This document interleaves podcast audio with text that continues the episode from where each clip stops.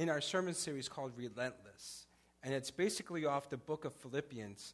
So, just a quick background about, about the book of Philippians and the author. Uh, it's written by the Apostle Paul. Paul is locked up. And, and so here, Paul, and I believe some scholars believe that this is uh, uh, pretty much his last letter to the church. Pretty much, he, he's towards uh, uh, uh, his, his, end of life before, before, he, before he becomes a martyr. And, and basically, so what happens is that he, he's writing a letter to, to the church, church of encouragement.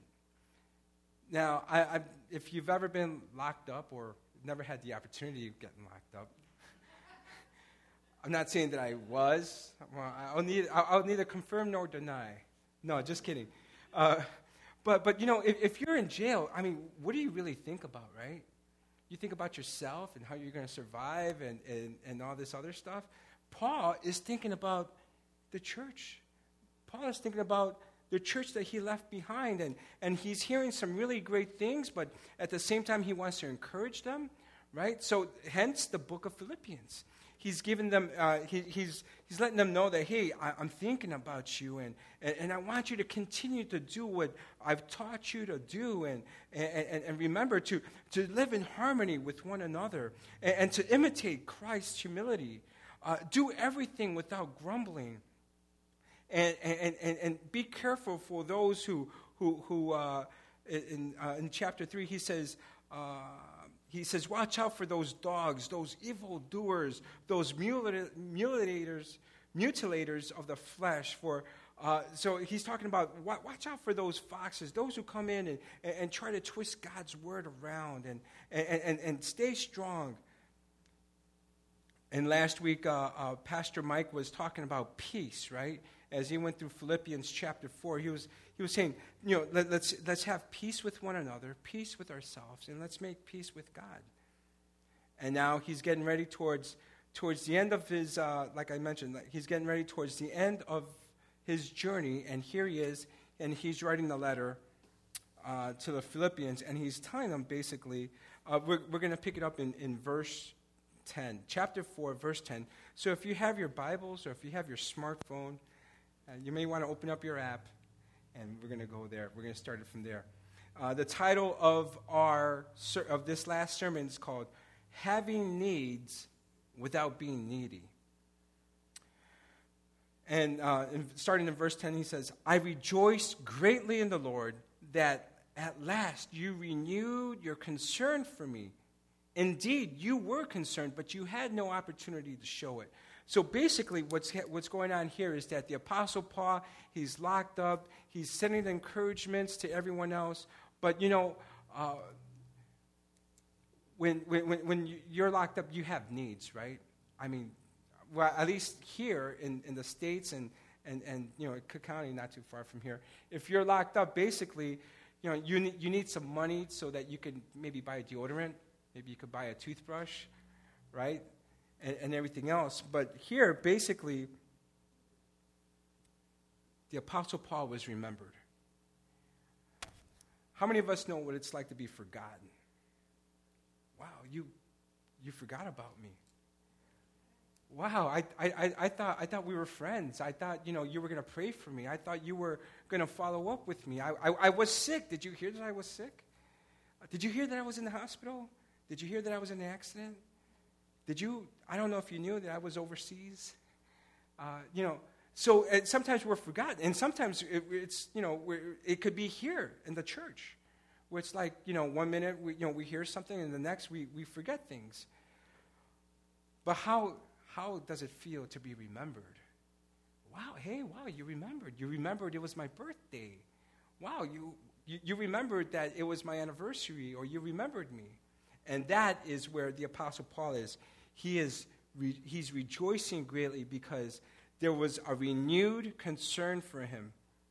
How many of us know that being busy with life and work, family, or school, sometimes it's easy to forget? Because, because if, the, if the attention is right here before us, we, it, it's real time. We remember. Um, when people come to me and, and, and when they say, could you keep me in prayer? Could you pray for me? Remember, if you remember me during the week, can you pray for me for this and that and everything else? What I like to do is take advantage of the uh, situation right there. Can we pray right now? Because I might forget. Can I keep it real? you know? And, and, and, just basically pray right then and there. Uh, and so, why? Because there's, there's the busyness of life and everything else. And here, the Apostle Paul was encouraged to hear that there was a renewed concern for him. For him. See, and, and here, here's the sweet thing.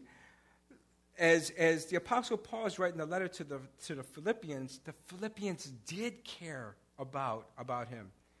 Uh, and, and, and, they didn't uh, just think about their own needs.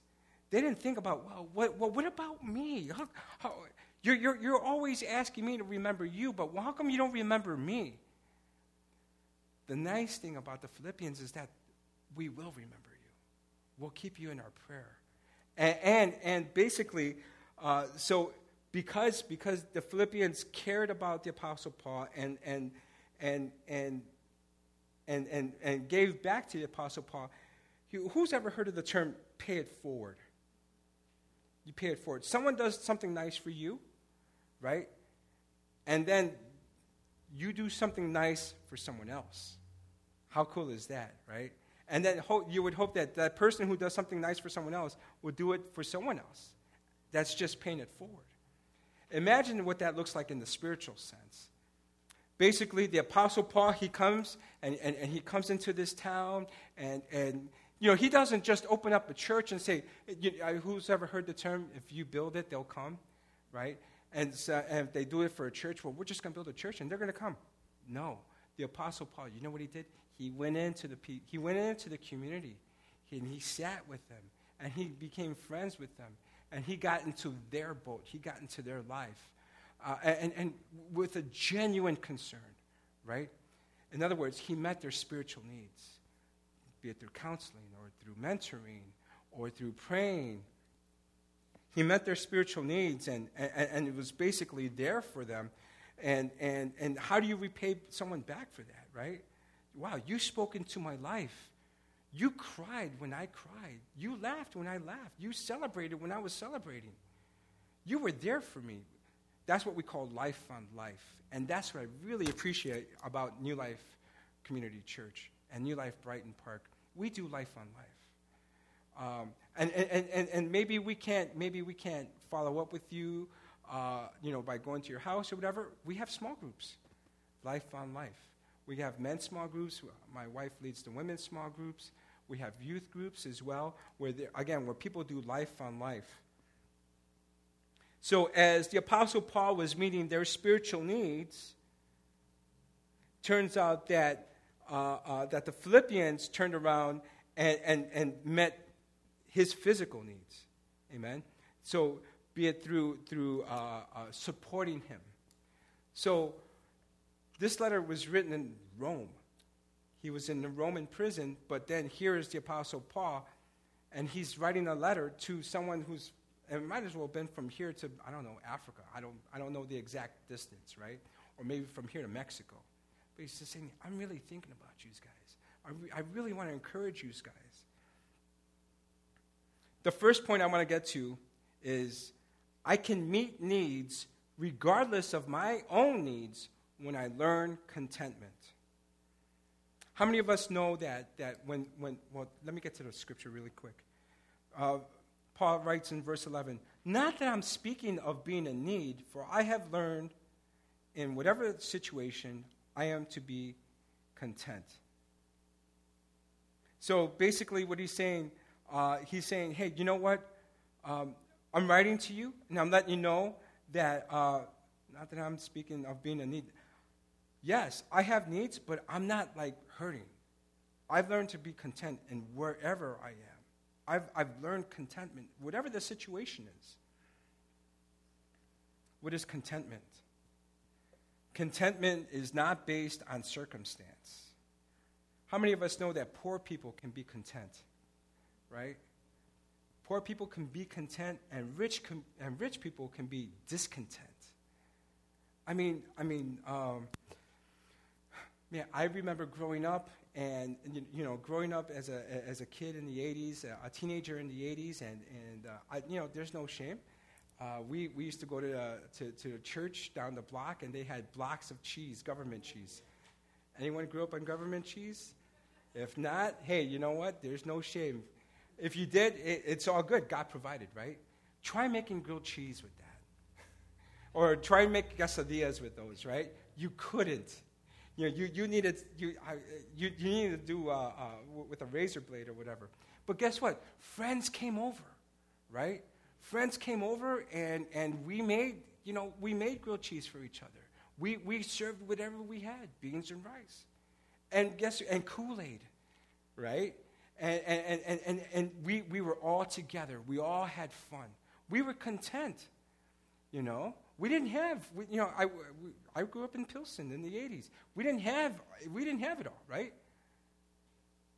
But we were content. And then you hear stories about the rich people or people who have, who have enough, more than enough, and they're, they're just never happy. They're never satisfied, you know? And, and you know, during depression and, and, and everything else. Contentment is not based on circumstance. The second point here is that contentment is learned. Paul mentioned, I have learned. He mentioned it twice. Quick question How many of us are quick learners? Yeah? How many of us need to go through the lesson over and over and over? I'm like, oh, yeah, that's right. There's a wall. I have to quit hitting the wall. Right? I have, why do I keep making this mistake? How many times do I have to come here how many times does my heart have to be broken? How many times do I have to be broke? How many times does this have to happen? Right? So basically, what he's saying is that contentment is learned. I want to learn what it means to be content. How many of us know that there's, there's, there's book smarts and there's street smarts? If you got the book smarts, you know how, you know, you, you know, you know, you, you got a degree, you, you got the college, you, you know the big you know, five letter words. I, I only know. I was going to say, I, I, only know four, four letter, anyways. like food, food, right? Okay. Water, oh, that's five. Anyways. Uh, uh, so there's the book smarts, and then there's the street smarts, right? You got the guys that are going on ahead, and they know how to, they, they can read people, they know how to do that and everything else. So there's book smarts, there's street smarts, and then there's God's classroom. All right? And in God's classroom, it's God who's being the teacher who sees things, and he kind of, you know, he'll sit back and he'll let you go on ahead and make the mistake and be like, and then when you're ready to ask the question, you raise your hand. Okay, teacher, I need help. I need help with my finances. Can you put, can, I need a mentor or I need somebody to come alongside me uh, uh, what do they call them? TAs, teacher's assistant. Can you send a teacher assistant by me, right? The Apostle Paul says, I have learned. Contentment is learned. Can we learn contentment? Can we be content with what we have? Can I tell you the truth? I, well, I, I always like to think I tell you the truth, but can I be honest? and please don't tell me I'm the only one, but if it's okay, if I am, I'll live with it. I'm never content. I'm, I'm, I'm not happy. My wife, I drive my poor wife crazy after almost 14 years. it's, um, it, it, there's almost a, a season that doesn't go by. Wasn't that enough? Wasn't, and I like gadgets. Wasn't that enough? Another one? Why don't you be content with what you have? But this is the last thing I ever gonna need. You don't understand. Right? Okay, I feel like I'm the only one, and that's okay. I'm telling on myself. And how many of us know that contentment, it's possible. It's possible to be content with what you have and with where you're at the Apostle Paul writes, I can do all things through Christ. And that's referring to being content and joyful regardless of the situation. I'm content. I'm content with, where, with, what's going on. I'm going to be I'm going to choose joy. How many of us know that joy is a choice? Happiness comes and goes. Frustration, thank you, comes and goes. You know, all these things come and go, but joy is a choice. And the Apostle Paul, who's locked up, who's in chains, uh, he, there, there's no bathroom, you know, down the hall. There's, you know, there's, for companions, he probably has lice and rats and bugs. How often does he eat? Uh, is he mal, you know, is he uh, uh, treated poorly by the Roman soldiers? And yet he chooses joy. Goes back to the name of the, the sermon series, relentless. I'm going to be relentless. I'm, I'm going to press through. I don't care what the situation is. I see the situation. I know what. I'm just going to choose joy. Yes, I'll be frustrated. It's got to it's gotta, it's gotta go away. It better go away. Yes, uh, uh, I'm happy. Wow. How, well, now I'm mad well, because I was happy five minutes ago, and I hope you're happy because now I'm upset. Whoa, wait a minute. Choose joy. Turn to your neighbor and say, Choose joy. Amen. I can meet needs regardless of my own needs when I learn contentment. I can meet needs. Yes, I have needs. Yes, there's things I want. Yes, there's things that I really need. But you know what? If, I, if I'm content where I'm at, if I'm okay with, with, with beans and rice and fideo and tortillas and spaghetti because, because, of, because I want to save some money, okay, I'm going to be content. And guess what? Somebody has a need, I want to meet that need. I want to help out. I, I want to bless that person. And just like the Apostle Paul says, he says, not that, not that I'm speaking of being in need, because I've learned that whatever the situation, I'm going to be content.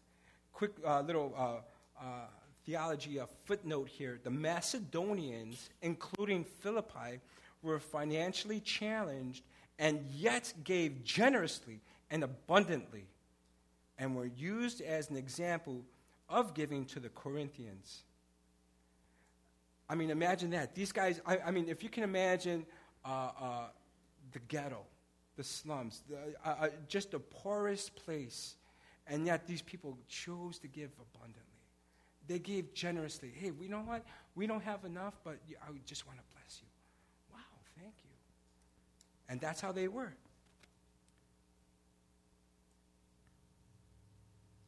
A quick little uh, um, illustration here. One day, a father of a very wealthy family took his son on a trip to the country with a firm purpose of showing his son on how poor people live. So they spent a couple of days and the nights on the farm and and uh, oh, and this farm was was a really a, a, very poor family. So after a few days and nights and everything else, they were coming back, and and uh, the father asked his son, "So how was the trip?" His son, just being used to having nice things, says, "Dad, this trip was awesome. This was great." And the father was like, "Okay, did you see how the poor people live?" He's like, "Yeah." Well, tell me what you learned from the trip. He says, I, I saw that we have one dog and they have four. We have a pool that reaches the middle of the garden. They have a creek that never ends. We have imported, imported lanterns in our garden, and they have the stars at night. Our patio reaches to the front yard, and theirs reaches the whole horizon. We have a small piece of land to live on, and they have fields that go beyond our sight. We have servants who serve us, but they serve each other. We buy our food, and they grow theirs. We have walls around our property to protect us, and they have friends that protect each other. How cool is that? contentment. I am content. Um, I remember about 20 something years ago, 20, 25 years ago, I went to Mexico San Luis Potosi. And there was a small town uh, around there. And, and I was visiting a family. And they had, oh my goodness, I mean, it, it, uh, they, they, they had some land, and even though it was walled off, but it, it stretched. They had sleeping quarters, and then the outhouse was from here all the way to like maybe to the corner of the next block. Because, because they had, I mean, it seemed like that, right? Uh, and, and I remember one time I had to go, and it was the middle of the night, and I'm like, oh, great. The boogeyman's going to come and get me. The chupacabra is going to come. and all I want to do is go to the restroom, right? And then they have another, and then you go down this way, and then they have like a little hut where you take a shower. It's, it's, it's, a, it's a small room with a little drainage, and you take a bucket and you have a cup, and you go on ahead and you could kind of like bathe yourself. And the kitchen was, uh, uh, was, was off to the side, and it was outdoors. And then they had like, like, like, uh, like let's say by, by the next corner right here, by the corner that reaches uh, this next street, they had like a little cornfield. So they had fresh tortillas, corn tortillas. They had fresh beans. I mean, it was awesome. I loved that. I mean, it was such a simple way to live. And uh, I really enjoyed that.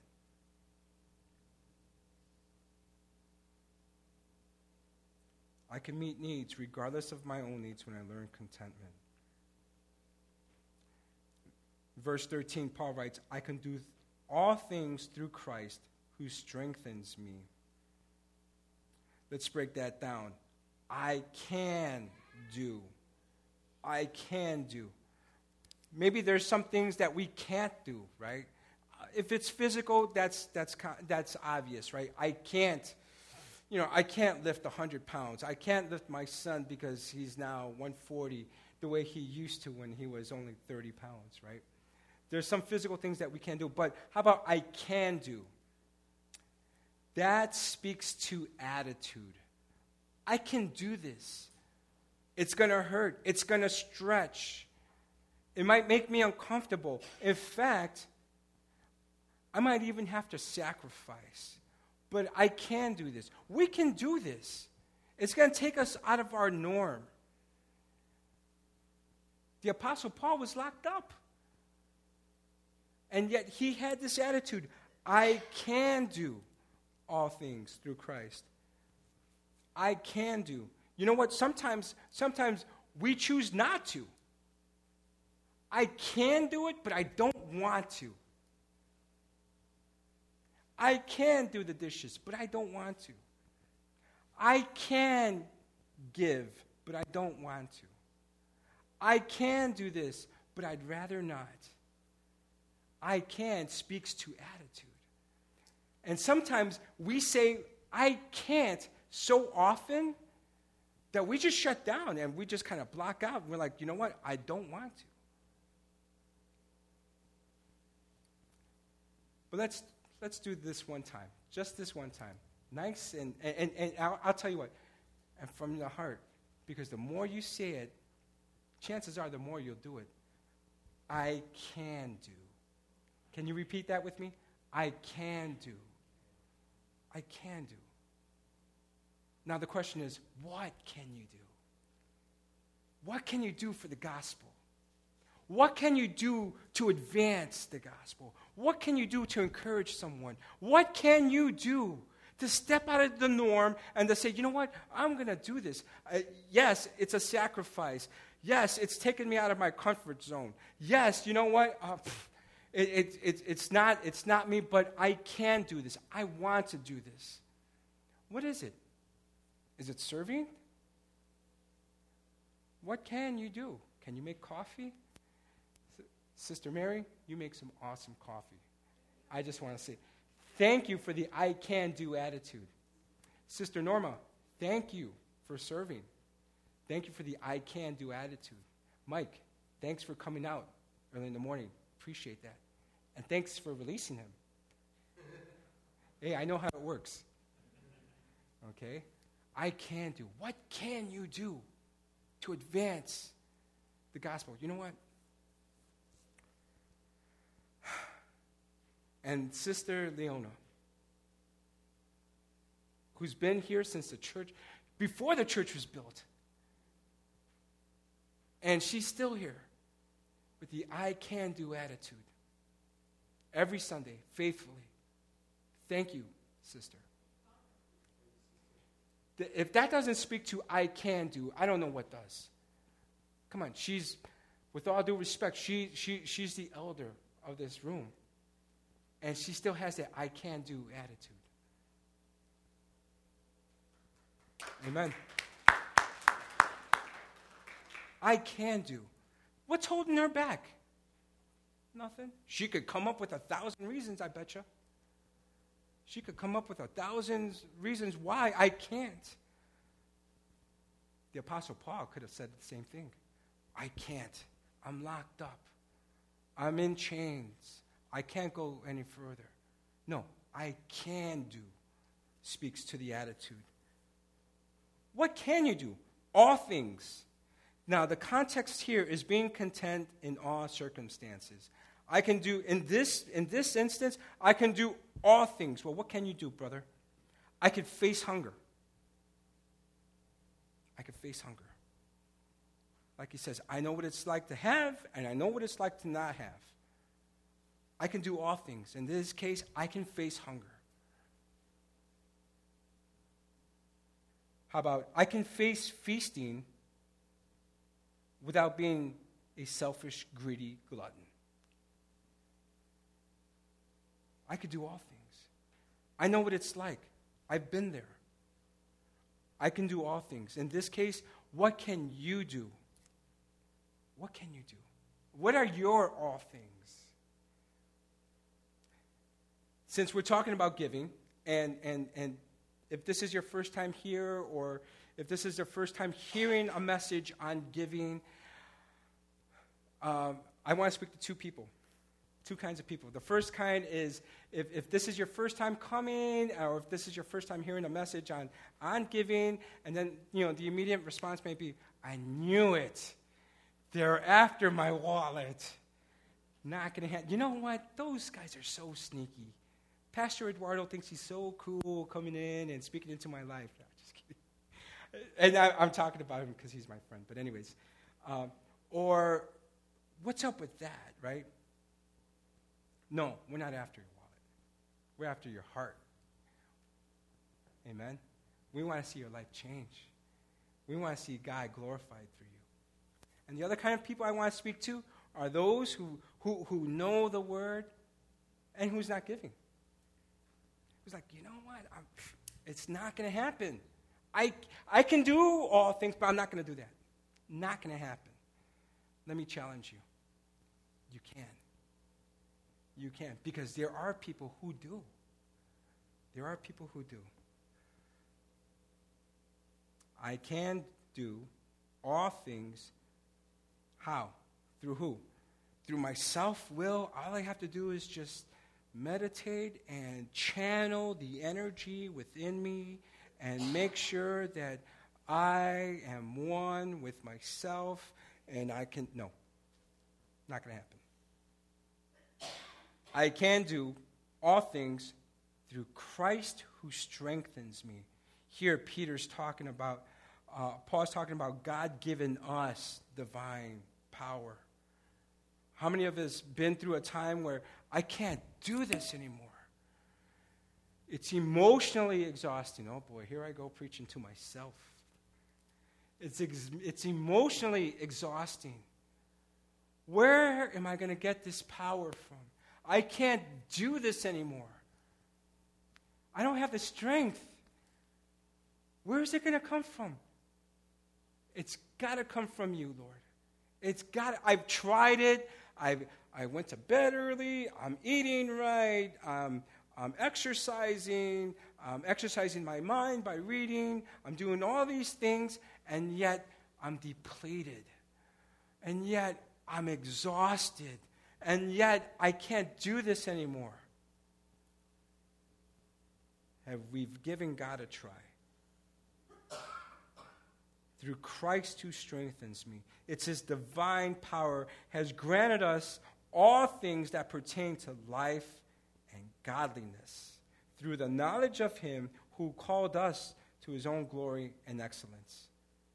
It's his divine power that, that's, uh, uh, that, that's available to us that have to do with life and godliness.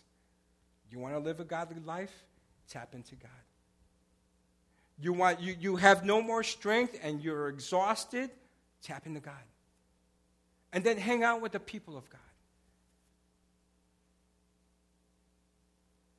You know, maybe you may be out on the field, maybe you may be out at work, and it's like, am I the only Christian here? Am I the only believer here? And then you hear negative talk, and then you, hear, you see the negative influences, and you see all these things, and it's like, I can't do this.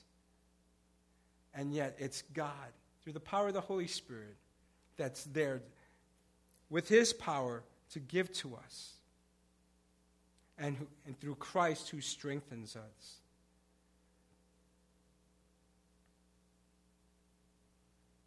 I can do all things through Christ who strengthens us. How about this? I can give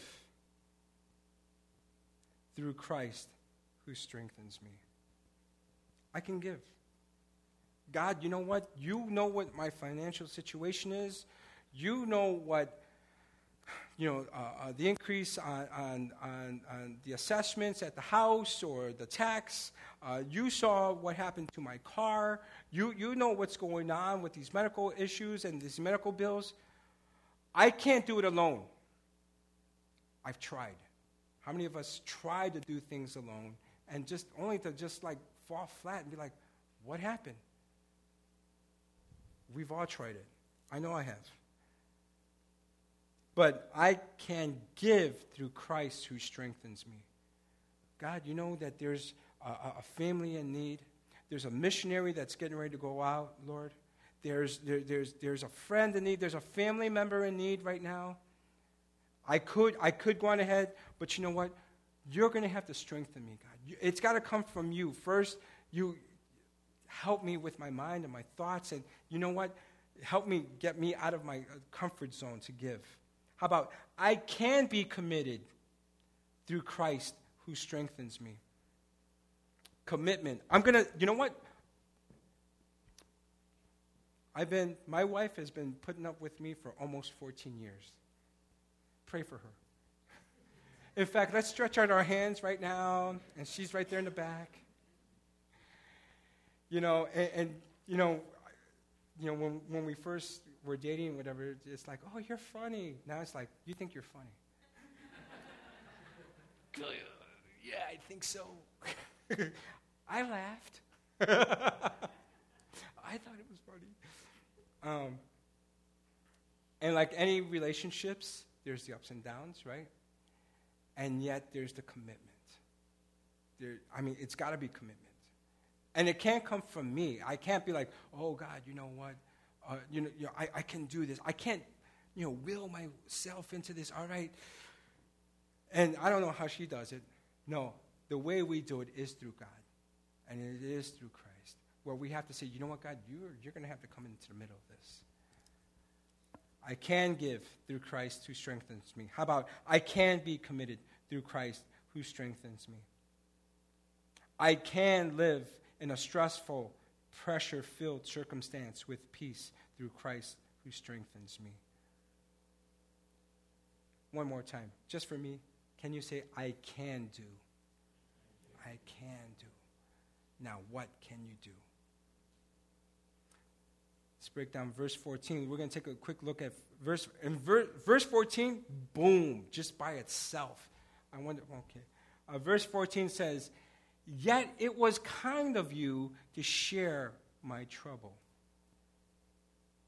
Yet it was kind. The last, the last sentence right there. Yet it was good for you to share in my troubles. One version says, "It was kind of you to share in my troubles." You know, sometimes when people go through troubles, they're like, bye. Give me a call when that finishes, and this way we can go and hang out. Yeah. Like, but I'm in trouble. Can you help me out? Or, oh, oh, okay, I'll, I'll give you a call when I'm free. Yay.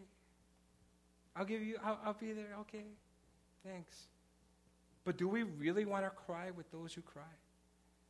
Do we want to mourn with those who mourn? And that's exactly what the Philippians did here. They shared in the Apostle Paul's troubles. Man, that's our preacher. What would happen if Pastor Eduardo got locked up? And he's in these chains. He wrote this letter. What if he wrote this letter to encourage us? Sister Mary, we know that you're doing a great job making coffee. I want to encourage you to make coffee. Sister Leona, thank you for being committed to coming to uh, Brighton Park and for your rich history when it was Grace Community and, and for continuing to come. And we want to encourage you to keep coming and to smile and, and to encourage others that come. We want to encourage you, Brother Dave, to we, we, we know that you come on a cane and you come for a walk and sometimes the weather doesn't cooperate. We just want to encourage you. So there's words of encouragement, right? Are we just going to kind of turn our blind eye and be like, hey, guess what? Pastor wrote, wrote a letter, but you know what? We'll read it later. Hey, but guess what? No way, right? We want to share in his trouble. We want to be committed to that. We want to take ownership of that. We were like, how can we help? How can we help Lupita? How can we help the kids? How can we serve you guys? And that's exactly what this church did the church in Philippi, they helped out the Apostle Paul.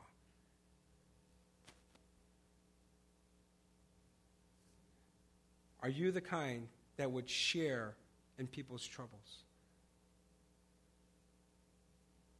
In order to share in people's troubles, you have to get out of your boat, right? You have to get out of your comfort zone. You have to say, you know what, I, you know what, what can I do to help? And that's, that goes back to I can do. I can do. Next point here I want to bring up is I can meet the greatest need of humanity when I partner to advance the gospel. Verse 15 reads, And you, Philippians, know that in the beginning of the gospel, when I left Macedonia, no church entered partnership with me in giving and receiving except only you even in Thessalonica, you sent me help for my needs once and again. Wow. And he's basically reminding the Philippians that you, you were there. You were there in the beginning. You helped out. You, you saw, first of all, I, I spoke into your lives and, and we did life on life, and you know who I am, okay? And, and, and I encouraged you, and guess what? You encouraged me wow. And, and, and, we're, and we're going great. And we say, hey, you know what? Uh, uh, uh, let's start a church in Brighton Park. Let, let, let, hey, you know what? I have a neighbor in Brighton Park, and, and, let's go on ahead and share the gospel. Well, I'll tell you what, Mike, uh, uh, uh, let's equip you to share the gospel. Hey, you know what? You don't have to have the answers. You don't have to just have an ear and just listen. Okay? Hey, Melissa, hey, just listen. You don't have to have the answers. We know you're a baby believer. And you're growing in Christ and you're doing great. And, and I'm um, sorry. And, and you know, and, and, and, you know what? We, but guess what? We know that you love the Lord. We know that you're on fire for God and that you just want to live, you're sold out for Him. So you know what? Just be there for somebody. How's that? Right? That's advancing the gospel. And that's exactly what the Apostle Paul was writing to the Philippians. He says that you, uh, that, that you, the Philippians, know yourself that in the beginning of the gospel, when I left Macedonia, so they were working together, but then he said, guess what? No one entered the partnership with me except you. You saw what I'm doing. You know what I'm about. I'm not some shyster trying to get some money hey, hey, hey, God bless you. No, no, no, no. Let's do life on life. You know what the, where this is about? You know where this is about the gospel. This is about seeing lives change and, and, and people change and everything else. Um, Pastor Mike, if, if, if, you know Pastor Mike, he's got this, he's got this dry sense of humor that is so funny. And, and uh, he was quoted saying, While the living water is free, the plumbing costs money. Yes, the gospel's free. Yes, hey, guess what? We, we want to share the gospel. We want to go ahead and, and talk about God's goodness. But the plumbing costs money, you know, and stuff like that. So, but it was only the church in Philippi that partnered with God, uh, with, partnered with Paul in giving and receiving. Here you go. Here, you know what? We want to give our tithes and our offerings because, you know what? We don't, yeah, you could buy a fancy suit or, you know, you could buy some fancy threads and duds and stuff like that, but you know what? We know that where this is going. We know that this is going to advance the gospel. So if, if we have to rent somewhere, that's where these tithes and offerings are going. So that we could keep, uh, so that they could uh, maybe keep their doors open and that people could come and that they can hear the word. And even in Thessalonica, you sent me help for my needs once and again. You, didn't, you knew that I was so far and I was I, I, wasn't even in Philippi. I you know what? I started in Philippi and, and then and now I'm in Thessalonica and I'm somewhere else, and you still sent me support financially. How awesome is that? That speaks to partnership. I'm going to partner with this church. I'm going to partner with this missionary. I don't know where it's going to come from. But you know what? I want to partner with them. I believe in what they're doing. I know them. I know their lives. I know Pastor Eduardo. He could have got a new car and been cruising down an Escalade with the spinning rims and all that. If you know anything about him, that's not his style. but I know his life. I know what he's about. I know that he loves children. I know that He loves marriages. I know that He loves families and He loves people and He loves to see uh, uh, the lost saved. That speaks to partnership. I'm going to partner. I, I, I want to be committed. I want to commit to that.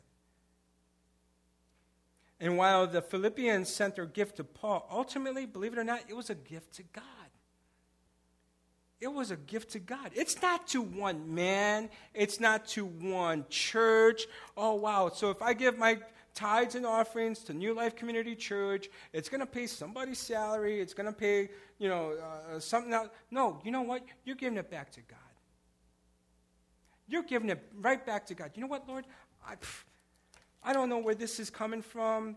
I, I you know what? But I want to sacrifice. I want to give to you. I, I believe. I want to partner spiritually because it's a spiritual partnership that says, I want to unite. Yes, I can serve, but I, I, but I want to unite spiritually in the heavenlies, in the heavenly realm, where, where, where, where Satan uh, or, or, or, you know, the powers that be in the darkness and, and all this other stuff want to go on ahead and try to tear things down. I know that this, what I'm going to give, and, and it's gonna, I'm going to partner. I'm going to be committed in the heavenlies to say, I agree with you, Lord Jesus, and in your work. And you know what? Financially, and in, in, in the physical realm, it shows, but in the heavenlies, it's going to make an impact. It's going to make an impact. It's going to impact somebody's life. And maybe I'll see it, and maybe I won't until you go home. How cool would that be? You go home, come to heaven, and somebody you'd never met said, You know what? Jesus just told me because three years ago, when you were going to that church, you were partnering with that church, and you tithed, and guess what? Because of your tithe, three years after you left, because you went to another church or whatever else, I, I don't know where you went, we'll, we'll catch up later, but I just want to let you know because of your giving, Three years later, you remember so and so? That was my neighbor. And my neighbor was pouring into me, and now guess what? I'm here. And I heard the gospel. How cool is that? Whew. Oh man, if I can only preach.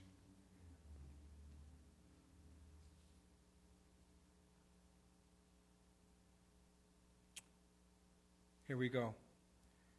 Verse 15 and 16 reads and you, the Philippians, yourselves know that in the beginning of the gospel, when I left Macedonia, no church entered partnership with me in giving and receiving except only you. Even in the Thessalonica, you sent, uh, you sent, even in Thessalonica, you sent help for my needs once and again. 15, 16, I'm sorry, I was supposed to read that. Okay, I already read that. Once and again. What kind of givers were they? They were consistent givers. It wasn't just a one time gift, they were consistent once and again. There was a beginning. I'm going to continue to give. There, I want to be consistent. I know life happens, I, but you know what? I want to be consistent. How about uh, they were crucial givers? No one else stepped up. No one else jumped in the mix. I'm sure that he spoke to other people's lives and, and they were happy. And, and, and uh, uh really quick, I, I think of, uh, of Jesus when, when there were, I think there were the 10, uh, five or 10 uh, blind people or lepers. And uh, there were the lepers, and, and Jesus healed them. And they all went away rejoicing. Yeah, hey, I'm healed. But that one came back and thanked Jesus. Thank you. Imagine what that would look like if that was in a church, right? You know, the Apostle Paul spoke into their lives and, and told them about salvation. And guess what? Your regrets, your, your, your, the sins of your youth and of your past are washed away, and they're remembered no more. And why? By through the blood of Jesus Christ who washed everything away and your sins, and now you're seated in the heavenlies. I'm forgiven. Amen. All right. Woo-hoo. But one came back and says, you know what? One church came back and says, how can I ever, what, how can I help? You spoke into my life. God used you in a powerful way. Well, we are taking donations. We are taking tithes and offerings so that we can continue to do this. Okay, who do I make the check out to? And the church in Philippi were the only ones. They were crucial givers, they were corporate givers. It wasn't just one person, it was a church who gave corporately. Imagine what that would look like if New Life Brighton Park collectively and corporately gave, right? How, think of the advancement of the gospel. Think of what we would be able to do. There was a culture of generosity, and, and it wasn't just of one person. And it just wasn't in one person. Verse 17 reads Not that I seek the gift, not that I'm looking for your money, not that I'm looking for your tithe. Hey, you know what? It, it's a gift. You're giving it to me. I, you know what? And, and that's great. But he says, Not that I seek the gift, but I seek the fruit that increases your, to your credit. You know what? Gifts come to me, and that's fine. But you know what? I want to see something in your life. I want to see the fruit in your life. I want to see the things that are going to happen in the heavenlies that God's going to do in your life. Why? Because you gave. You gave sacrificially. You gave corporately. You gave in a crucial time. You were committed. Oh, man. I mean, how cool is that? Right? I think of my kids where, where I, okay, I, I, I could give something to my kids, but imagine what, what they would be able, if my kids gave me something, rather, they gave me something, but then the fruit in their lives are just going to increase. I believe this is a, a heavenly matter, and uh, the Apostle Paul was talking about that. Paul was leading people to Christ, but the fruit also went to the, to the Philippians' account. Verse 18 says, I have received full payment and more. I am well supplied, having received from Aphrodite the gift you sent, a fragrant offering, a sacrifice acceptable and pleasing to God. A fragrant offering. And sacrifice, and the sacrifice of giving in God's economy, it's important that we sacrifice. I mean, after all, God sacrificed his own son. He could have said, you know what, these guys just don't get it. Should I, se- I can't send a flood. I already did that. What's it going to take for Dave to learn? Me, this Dave up here, not you. What's it going to take for him to learn? What's it going to take for his family to get it? They're stuck and they don't get it, and I send brother so and so. I sent I sent a messenger to go and share, and he doesn't get it. Uh, Billy Graham, and he still doesn't want to hear it. Now there's the internet, and, and, and what do I have to do for people to understand? God could have done that and been like, you know what? I'm okay. I tried to wipe them out by fire. I gave them a second chance. Let me wipe them out by fire. You know, by water. Let me do it by fire now, and just wipe us all out and start it over. But instead, he said, no. I'm going to sacrifice my son, the Lamb of God, who is the, who is the, the Lamb of God who takes away the sins of the world.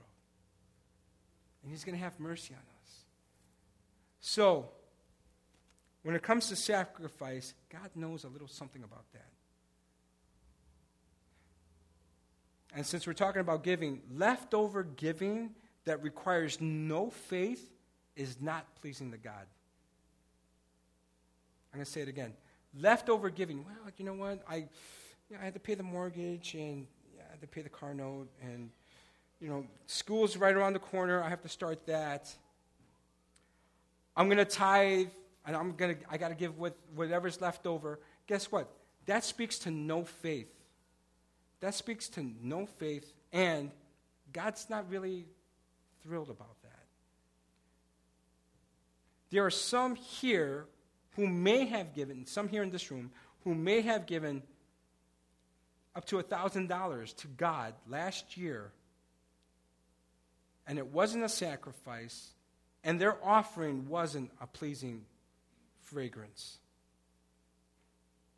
They had it, they gave it, they oh, here you go. Hey, uh, you know what? It's income tax time. I'm just going to give it, and here you go.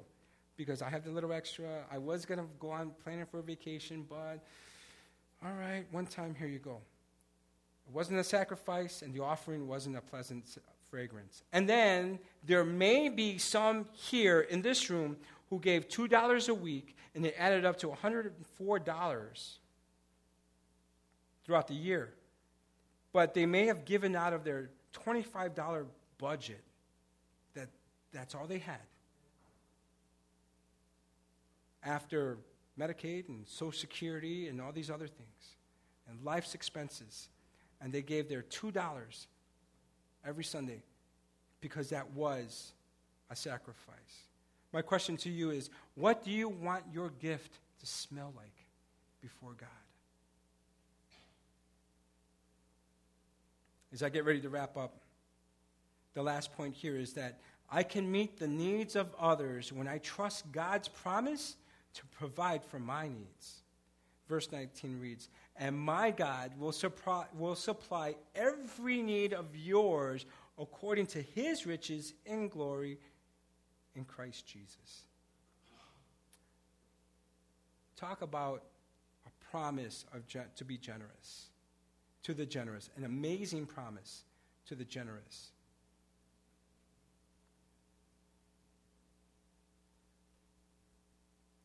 So, what can you do? It says here giving is so important because it can be a demonstration of faith. Every time I give today, I'm trusting God with my needs of tomorrow.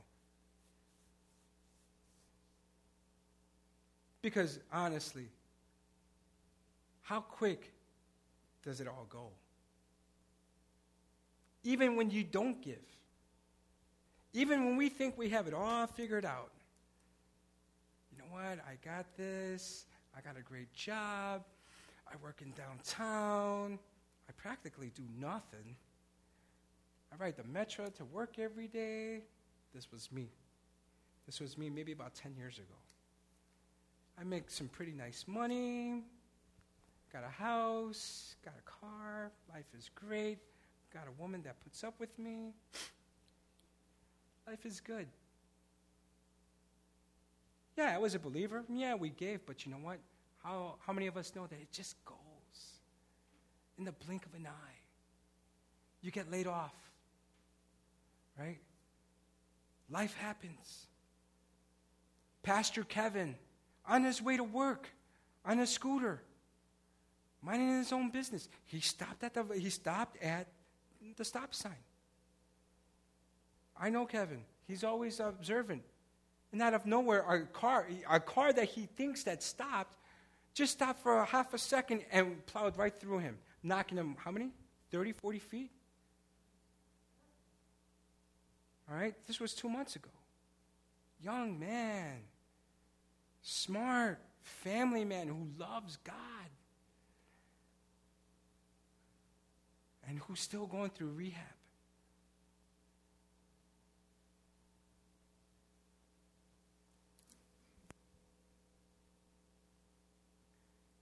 So, what can we do by faith with what we have? Is it serving or giving? Every time I give today, I'm trusting God with my needs of tomorrow. I'm going to have to trust you, God. Yes, thank you for the strength. Thank you that I, I work at Home Depot. Thank you, Lord. I get to I get to talk to people. I get to I get a great workout. But I don't take that for granted, right? You're, you're a strong man one day and you can lift the whole world, and the next your back is killing you. Like, what happened? I did everything right. We have to trust God for everything, including our needs for tomorrow.